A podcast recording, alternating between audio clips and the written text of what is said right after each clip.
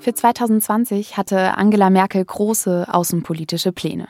Denn 2020 sollte eigentlich das China-Jahr für die Europäische Union werden. Denn gerade gegenüber einem strategischen Partner wie China ist es wichtig, dass Europa mit einer Stimme aller 27 Mitgliedstaaten spricht. Nur so können wir überzeugend für unsere europäischen Werte und Interessen eintreten.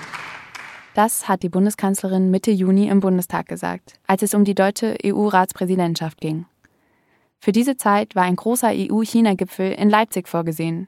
Dann sollte auch noch das EU-China-Investitionsschutzabkommen unterzeichnet und damit endlich eine gemeinsame EU-Politik gegenüber China festgelegt werden. 2020 sollte also das Jahr sein, in dem die EU auf Augenhöhe mit der Wirtschaftsmacht China tritt und faire Spielregeln fürs Wirtschaften festlegt. Aber genau jetzt, genau zu Beginn der deutschen Ratspräsidentschaft, ist alles noch mal komplizierter als gedacht. Die Corona-Pandemie hat schnell deutlich gemacht, wie abhängig manche europäische Staaten von China sind. Und dass Europa sich schwer tut, seine Rolle zu finden. Zwischen China auf der einen Seite und den USA auf der anderen, wo Präsident Trump seine Anti-China-Rhetorik nochmal deutlich verschärft hat. We've ever had. This is worse than Pearl Harbor. This is worse than the World Trade Center. There's never been an attack like this. And it should have never happened. Could have been stopped at the source. Could have been stopped in China. Es sei die schlimmste Attacke auf die USA. Sogar schlimmer als die Attacke damals auf Pearl Harbor oder auf das World Trade Center. Ähnlich ist es auch bei der Situation mit dem neuen Sicherheitsgesetz in Hongkong. Das bedroht die prodemokratischen AktivistInnen dort massiv. Der Westen sieht dadurch das politische System ein Land, zwei Systeme in Hongkong bedroht. Die USA haben deswegen Sanktionen gegen China erlassen. Die Europäer haben sich gegen diese Sanktionen ausgesprochen und wollen stattdessen an einem Dialog mit China festhalten. Aber was soll das für ein Dialog sein? Und wie ermöglichen wir, auch trotz aktueller Hindernisse, eine friedliche EU-China-Beziehung und Wirtschaftsbeziehungen auf Augenhöhe? Um diese Fragen geht es heute bei Das Thema. Mein Name ist Sophia Fehrenbach und ich habe mit unserer Auslandskorrespondentin in Peking, Lea Däuber, gesprochen. Das Thema. Der Podcast der Süddeutschen Zeitung.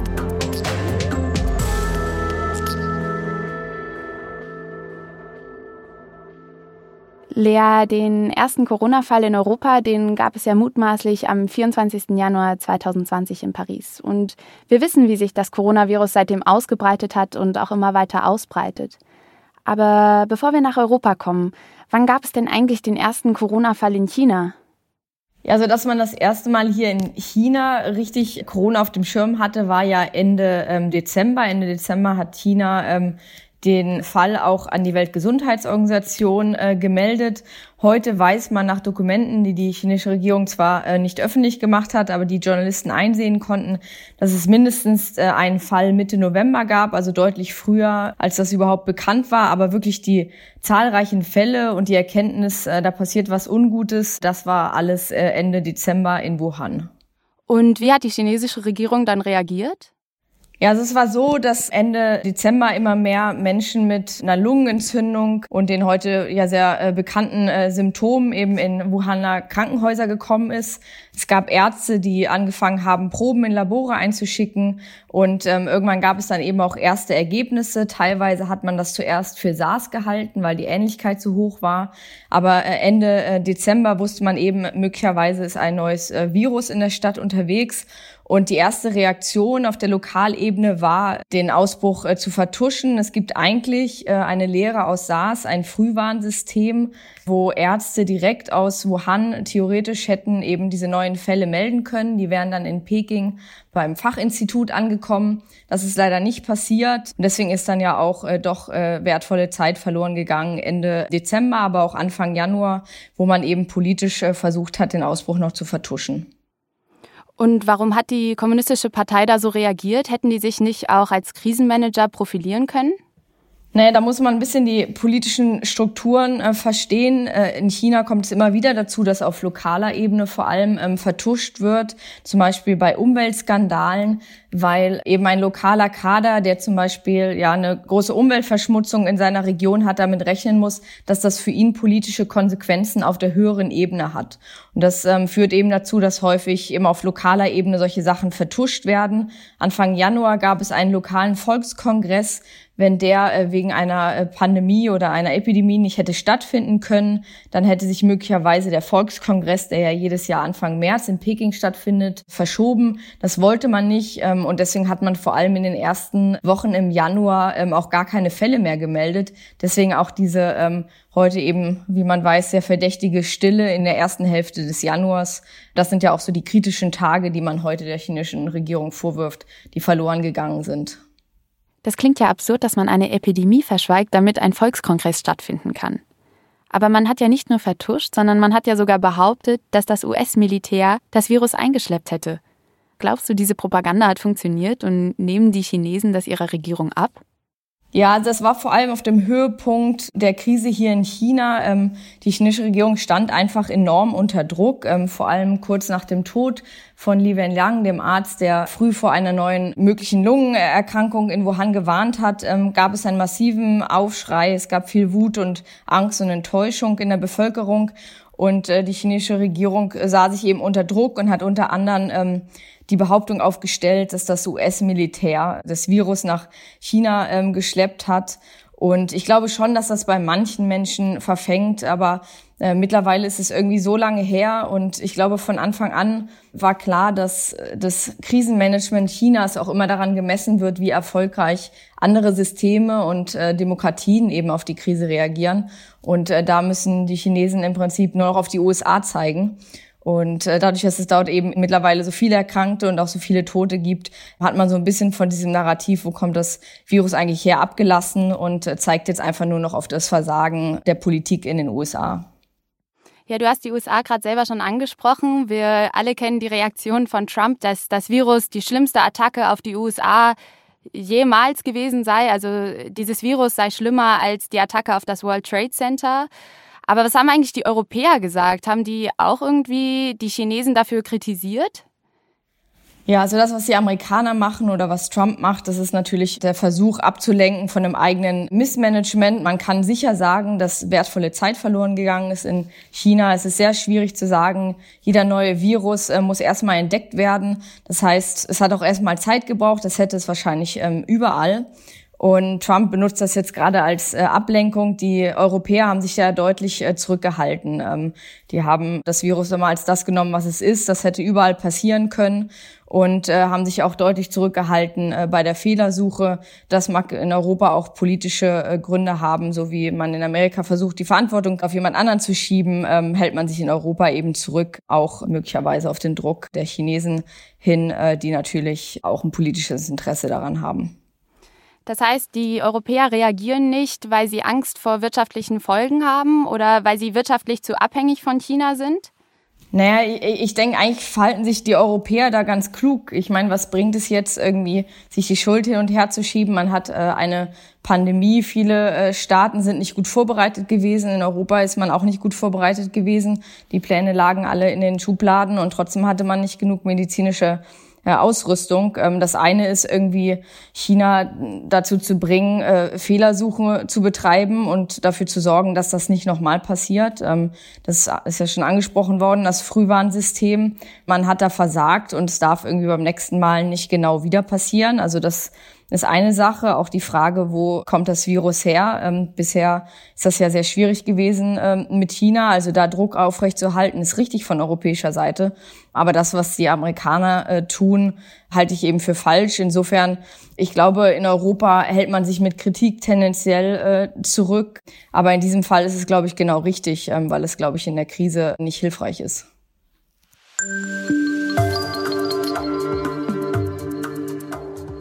Die chinesische Regierung hat zwar zu Beginn der Krise Fehler gemacht, Ende Januar hat sie dann aber trotzdem hart durchgegriffen. Erst wurde Wuhan und dann die komplette Provinz Hubei abgeriegelt. Und zwar auf eine Art, die auch viel kritisiert wurde. Aber das Virus konnte sich so eben nicht auf das komplette Land ausbreiten. Die chinesische Wirtschaft hat sich dadurch nach offiziellen Angaben aus China auch recht schnell wieder erholt. Schon im Juni sei der Im- und Export wieder im Plus gewesen. Das wäre natürlich auch für alle anderen Volkswirtschaften gut, weil sie so schneller wieder mit China handeln können. Und trotzdem schauen die Europäer auch sehr ängstlich nach China. Vielen europäischen Unternehmen geht es nämlich immer noch zu schlecht. Sie sind existenziell bedroht und stehen vor der Pleite. Weil die Aktien momentan so billig sind, werden auch ausländische Übernahmen immer wahrscheinlicher. Der Präsident des Bundesverbandes Mittelständische Wirtschaft, Mario Ohofen, warnt deswegen vor Schnäppchenjägern aus dem Ausland. Gerade in China gibt es viele Investoren, die sich für europäische Firmen interessieren. Das war auch schon vor der Krise so, aber durch die Pandemie wurden die Preise eben billiger und die Übernahmen deswegen noch attraktiver.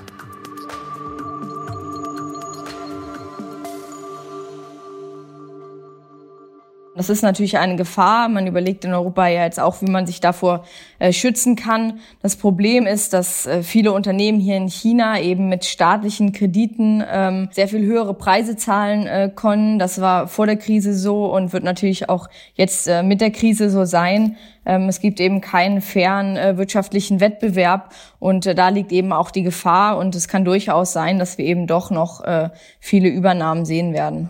Kannst du uns sagen, was für Branchen davon betroffen sind?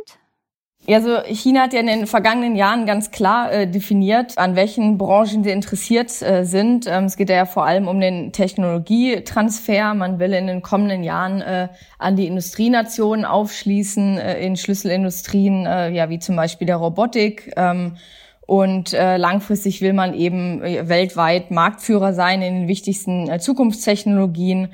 Und ähm, das ist ja beschrieben in diesem Made in China 2025 Plan. Und äh, das sind auch die Bereiche, in denen traditionell dann eben sehr massiv investiert wird, um eben sich dieses Wissen zu sichern.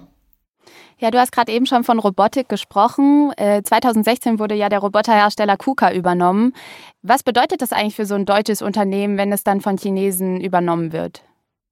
Ja, also so ganz pauschal kann man das nicht sagen. Ähm, in manchen Fällen ist es wirklich so, wie man sich vorstellt. Also äh, die Maschinen werden abgeschraubt und nach China verschifft. Äh, manche Unternehmen sagen, die Übernahme war gut und man sieht weiterhin noch eine Zukunft äh, in Deutschland. Also es ist sehr unterschiedlich. Ich glaube, nicht jeder Kauf ist irgendwie höchstpersönlich aus Peking angeordnet und äh, dient dem Technologietransfer, aber in vielen Bereichen ist es möglicherweise eben doch der Fall. Und das Problem bei dieser Strategie Made in China 2025 ist ja, Langfristig soll es äh, auch hier vor allem in China Quoten geben. Also wie viel wird von chinesischen äh, Unternehmen irgendwie auf dem Markt bedient und wie viel von ausländischen. Und langfristig sollen natürlich die chinesischen äh, Firmen äh, dominieren. Das heißt, man hat keinen offenen, fairen Wettbewerb oder Markt, äh, wie das in Europa der Fall ist, wo chinesische Unternehmen mit äh, europäischen auf Augenhöhe und mit gleichen Spielregeln ähm, im Wettbewerb treten, ähm, sondern man hat eben eine ganz klare äh, nationale Strategie und darin liegt halt auch eben das Problem. Okay, also China hat industriepolitische Interessen und übernimmt deswegen auch deutsche Firmen. Aber du hast ja eben schon mal gesagt, dass es nicht mal in normalen Zeiten einen fairen Wettbewerb gibt. Und in Corona-Zeiten ist das ja jetzt noch viel krasser, weil die europäischen Firmen, die stehen kurz vor der Pleite und die Chinesen, die werden noch vom Staat unterstützt. Dann heißt das ja, dass die chinesischen Firmen die Europäer ja immer im Preis überbieten können. Gibt es denn dann irgendwelche Lösungen, um das zu verhindern? Ja, also es gibt ja die Überlegung, dass es eben Beschränkungen gibt für solche Übernahmen oder solche Übernahmen ähm, genehmigt werden müssen. Solche Regelungen gibt es ja zu Teilen auch schon. Aber es ist halt eine schwierige Frage, weil der europäische Markt lebt natürlich auch von seiner Offenheit. Und es wird ja immer von Reziprozität gesprochen, also von gleichen Regeln für europäische Akteure und für chinesische. Und eigentlich sollte ja das Ziel sein, dass sich der chinesische Markt öffnet und nicht, dass sich der europäische so verschließt wie der chinesische. Insofern äh, ist es immer eine schwierige Abwägungssache und ähm, ich glaube, es wird sich erst so in den kommenden Monaten zeigen, worauf man sich dann auch wirklich einigen kann. Okay, jetzt haben wir viel über chinesische Unternehmen in Europa gesprochen. Wenn wir jetzt mal über europäische Unternehmen in China sprechen, da hast du eben auch schon den Wettbewerb, der so ein bisschen verzerrt ist, äh, angesprochen. Kannst du uns erklären, was für Schwierigkeiten treffen denn da auf europäische Unternehmen in China? Ja, also der chinesische Markt ist halt immer noch nicht äh, geöffnet. Also es gibt äh, viele Bereiche, viele Sektoren, wo ausländische Unternehmen gar nicht aktiv äh, sein dürfen. Ich meine, es gibt jetzt im Moment die Debatte um TikTok. Das ist ein chinesisches Unternehmen. Wenn man nach China blickt, Facebook, Google, Twitter ähm, dürfen alle in China nicht ähm, aktiv sein, kommen alle nicht über die berühmte chinesische digitale äh, Firewall. TikTok darf hingegen irgendwie äh, weltweit äh, sein Geschäft aufbauen. Also solche Beschränkungen gibt es eben nach wie vor. Es gibt zwar, oder die chinesische Regierung sagt immer, sie würden diese Liste von äh, Sektoren, die eben verschlossen bleiben, sie würde immer kürzer werden und man würde doch da äh, dem Ausland entgegenkommen. Äh, ich habe mal den schönen Satz gehört, äh, ausländische Unternehmen dürfen immer da in den Bahnhof, wo der Zug schon abgefahren ist. Und ich glaube, das beschreibt es eben ganz gut. Und auf europäischer Seite beherrscht, glaube ich, schon eine, eine recht große Müdigkeit, was Versprechen angeht von chinesischer Seite. Seit Jahren äh, verspricht man Reformen, aber wenn man sich die Situation hier anguckt, tatsächlich äh, stärkt äh, die chinesische Regierung Staatsunternehmen, betreibt zunehmend wieder Protektionismus. Also im Gegenteil, Reformen bleiben nicht nur aus, sondern viele werden auch zurückgenommen. Ähm, und daher kommt, glaube ich, auch so ein bisschen die Ungeduld aus Europa. Das heißt, es gibt wirklich keinen fairen Wettbewerb und China ist ja momentan auch eher dabei, noch protektionistischer zu werden, statt sich zu öffnen. Aber es gibt ja auch noch ein ganz anderes Problem, nämlich dass sich europäische Firmen an örtliche Gesetze halten müssen und diese örtlichen Gesetze, die können dann auch mal gut mit europäischen Werten kollidieren. Das war ja zum Beispiel bei Zoom so. Peking hat da angeordnet, dass der Online-Dienstleister ganze Accounts von Menschenrechtsaktivistinnen sperren muss, weil die hatten da an das Massaker von 1989 gedacht. Und ja, das hat ja Zoom dann auch noch gemacht. Ja, genau, das ist natürlich ein Problem. Also es gibt äh, jetzt in Hongkong das äh, Sicherheitsgesetz, das möglicherweise Unternehmen zwingt, Daten von Nutzern herauszugeben. Das ist in China natürlich längst üblich. Die Frage ist immer, lassen sich äh, ausländische, europäische Unternehmen auf die Spielchen ein? Das müssen sie, wenn sie in China aktiv sind. Ähm, der Datenschutz ähm, zum Beispiel äh, kann nicht gewährleistet werden. Und die Frage ist, äh, machen das Unternehmen mit oder machen sie es nicht mit? Das geht aber auch noch viel weiter. Also wer in äh, China äh, aktiv ist, äh, muss halt eben auch die Spielchen mitspielen äh, von Korruption ähm, über ja eben die sehr dehnbaren Gesetze mitunter hier äh, vor Ort.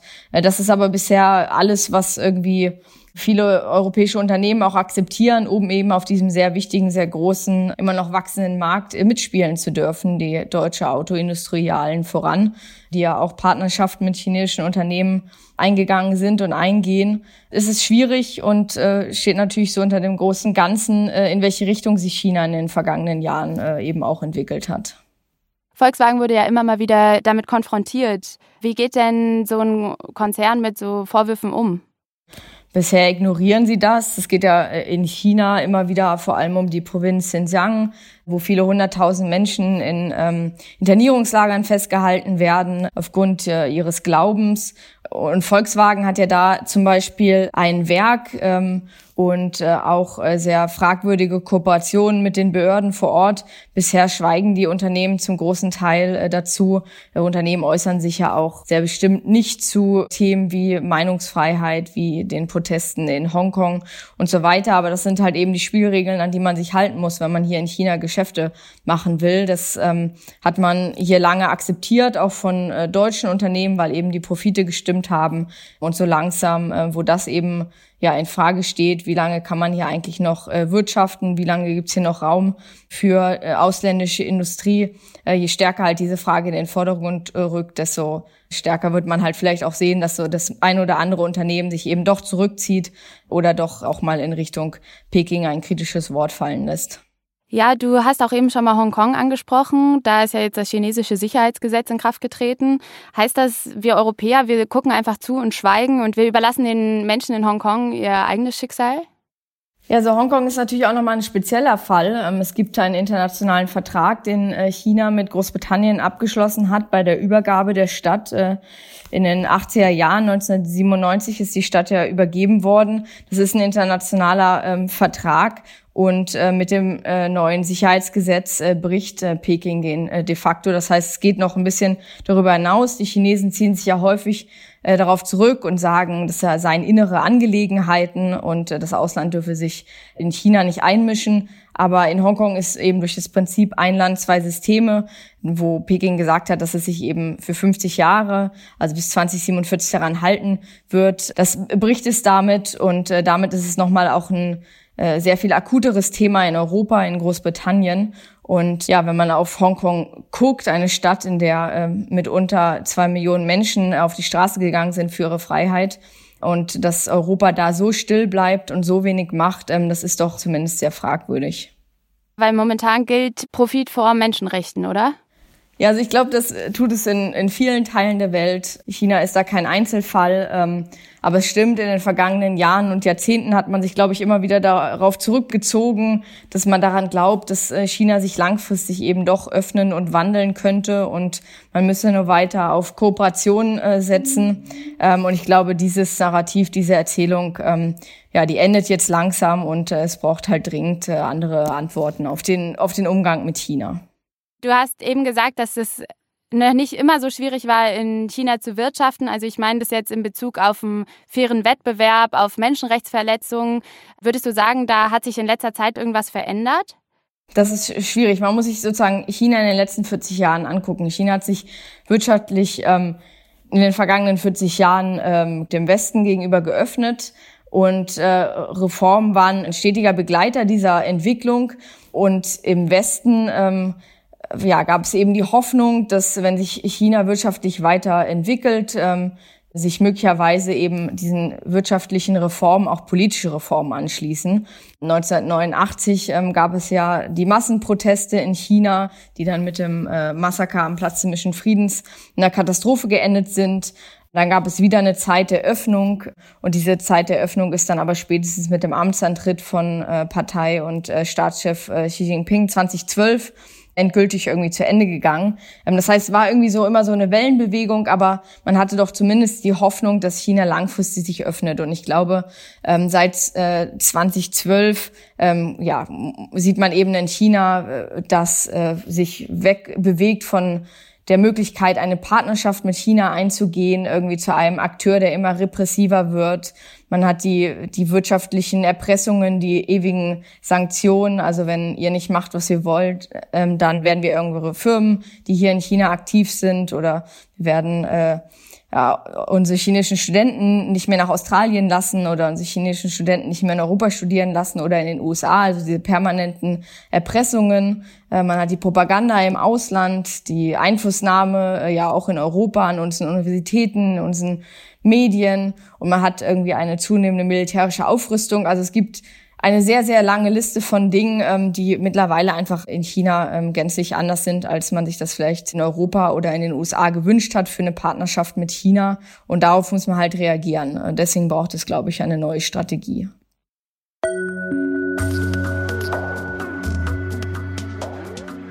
Die Partnerschaft mit China ist also schwierig. Vor allem seit 2012, seit der Machtübernahme von Xi Jinping. Seitdem wird es immer schwieriger für europäische Unternehmen in China zu wirtschaften. Gleichzeitig kaufen aber auch immer mehr halbstaatliche chinesische Unternehmen Firmen in Europa. Dabei geht es nicht nur um wirtschaftliche Interessen, sondern auch häufig um politische Einflussnahme. Ein weiteres Beispiel macht das deutlich. Mit großem Tamtam begrüßt 2019 der damalige griechische Staatspräsident Xi Jinping. Das chinesische Staatsoberhaupt hat sich letztes Jahr ganze drei Tage Zeit genommen, um Griechenland zu besuchen. Und es geht bei solchen Besuchen um viel. 2016 hat China den griechischen Hafen Piräus für 280 Millionen Euro gekauft. Der Hafen soll eine Drehachse für die neue chinesische Seidenstraße werden. Griechenland profitiert wirtschaftlich und die Chinesen politisch.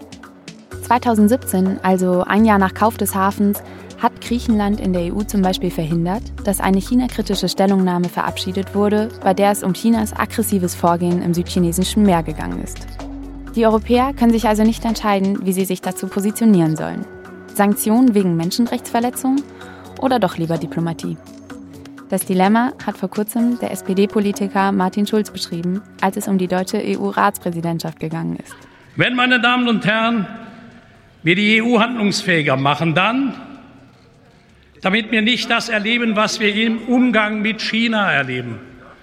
Die einen wollen richtigerweise Sanktionen wegen der Polizeiknüppel in Hongkong, die anderen lassen sich von der Supermacht ihren Hafen finanzieren.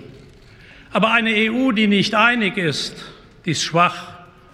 Dabei brauchen wir mehr denn je und das ist der richtige Teil Ihrer Regierungserklärung und die richtigen Prinzipien für die Ratspräsidentschaft ein starkes Europa. Angela Merkel sieht das auch. Sie will während der Ratspräsidentschaft, die am 1. Juli begonnen hat und sechs Monate dauert, eine einheitliche EU-China-Politik formulieren.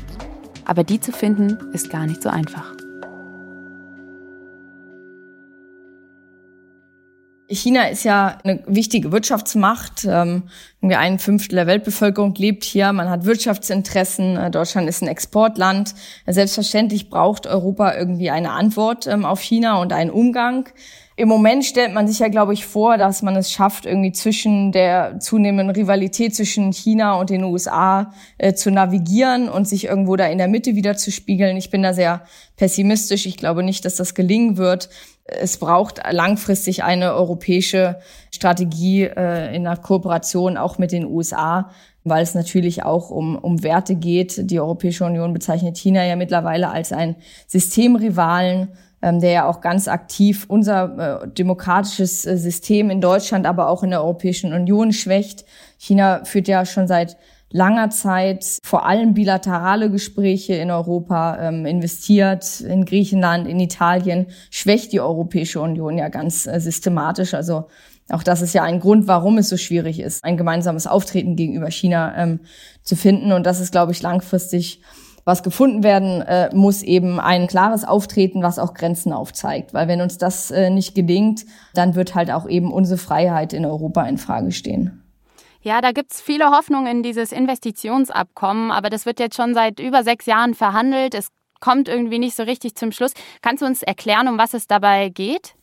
Ja, so Hoffnungen und Investitionsabkommen habe ich selten, selten in einem Satz gehört. Ähm, das ist ja eine ewige Verhandlungsrunde. Ähm, Im Prinzip geht es, worum wir ja vorhin auch äh, gesprochen haben, eben um faire Regeln äh, für europäische Unternehmen und chinesische Unternehmen im jeweils anderen Markt.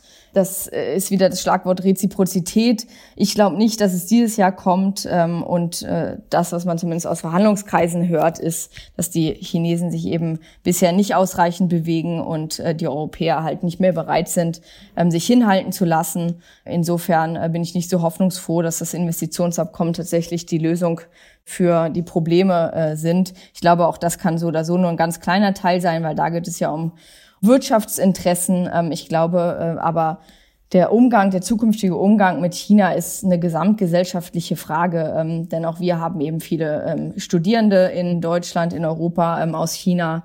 Äh, ja, wir haben viel Austausch, wir haben Forschung, man sieht es in der Corona-Krise. Selbstverständlich sollte die Hoffnung sein und die Bemühungen, dass man weiterhin mit China ähm, arbeiten kann und Austausch haben kann ähm, und dass es eine irgendwie geartete Partnerschaft gibt, aber die muss halt eben wie die Chinesen selbst immer so gern sagen, eine Win-Win-Kooperation sein. Muss für beide Seiten funktionieren und bisher ähm, fehlt da eben das klare Auftreten ähm, Europas. Ja, aber wie soll denn so eine Win-Win-Situation aussehen? Also du sagst, das fehlt das klare Auftreten Europas, aber es fehlt ja auch, dass die Chinesen mal Schritte auf Europa zugehen. Ich glaube, es ist wirklich schwer und ähm, kritisieren ist natürlich immer einfacher ähm, im Umgang mit China. Bisher äh, hat man sich halt in so eine Situation gebracht. Ähm, man sieht ja jetzt auch in Hongkong. Man hat sich auf dieses Spiel eingelassen. Äh, China will was, will was nicht. Und ähm, wenn man kritisiert, dann verletzt man entweder die Gefühle des äh, chinesischen Volkes oder äh, China sagt, ja, dann geben wir euch jetzt eben keine Masken mehr in der Pandemie oder keine äh, medizinischen Schutzgüter. Ähm, das ist natürlich langfristig keine Art, miteinander äh, zu kooperieren. Und bisher funktioniert das aber, weil äh, China gleichzeitig eben auch die wirtschaftliche Abhängigkeit nutzt. Ich glaube aber, dass diese Abhängigkeit in beide Richtungen ähm, existiert. Also äh, auch China ähm, ist auf die Technologie, ähm, auf die europäischen Unternehmen und das Know-how, was es hier in Europa gibt, angewiesen. Man muss halt bloß endlich mal lernen, das auch so zu formulieren. Bisher übt man halt immer noch den Kotau und ähm, geht immer zwei Schritte zurück und äh, China nutzt genau äh, diese Unsicherheit und deswegen auch eben diese Notwendigkeit, klarer aufzutreten. Ja, und kann dann eine Lösung sein, dass wir uns wirtschaftlich unabhängiger von China machen, dass wir uns da zurückziehen, auch wenn es ein großer Absatzmarkt ist?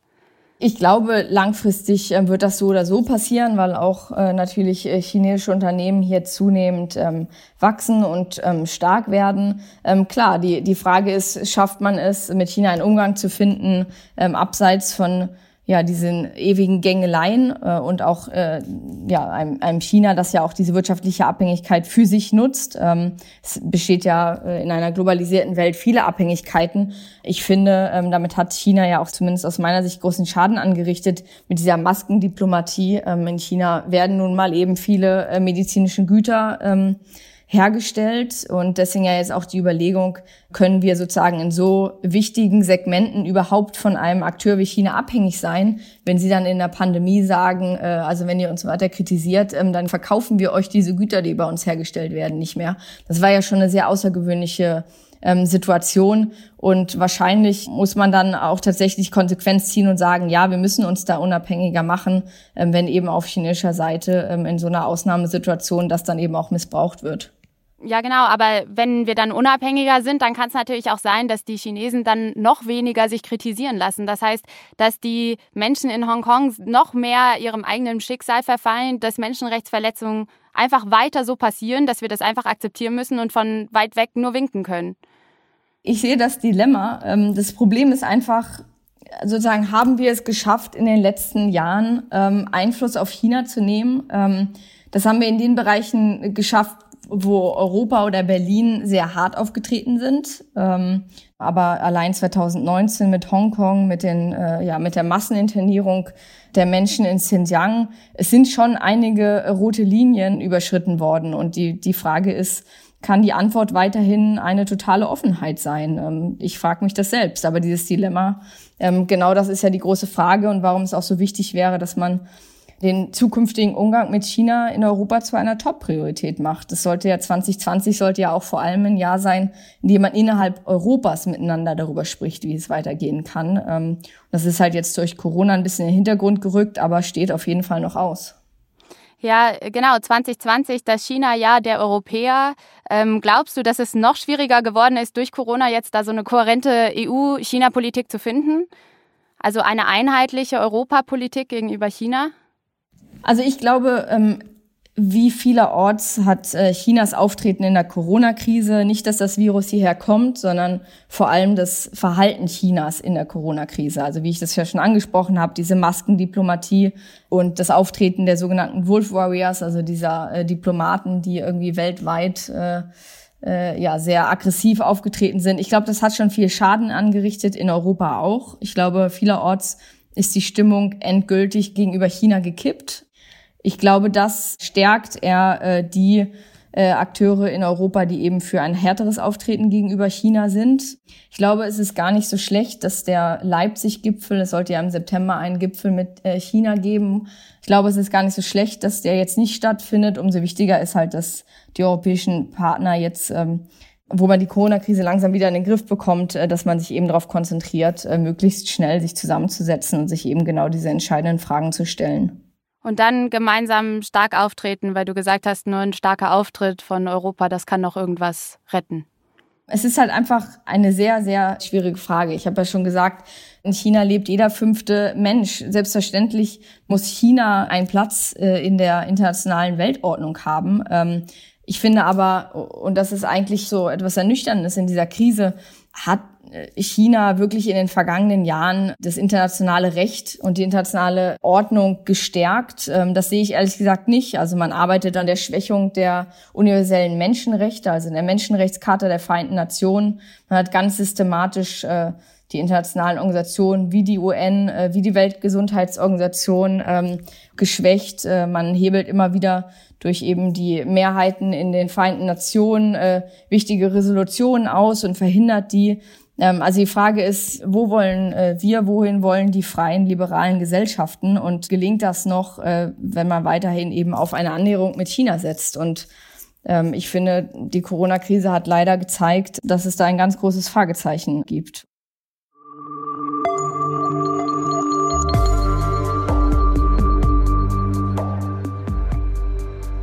Das war das Thema. Dieser Podcast wird produziert von Vincent Vitus Leitgeb und Laura Terbal. Ich bin Sophia Fernbach.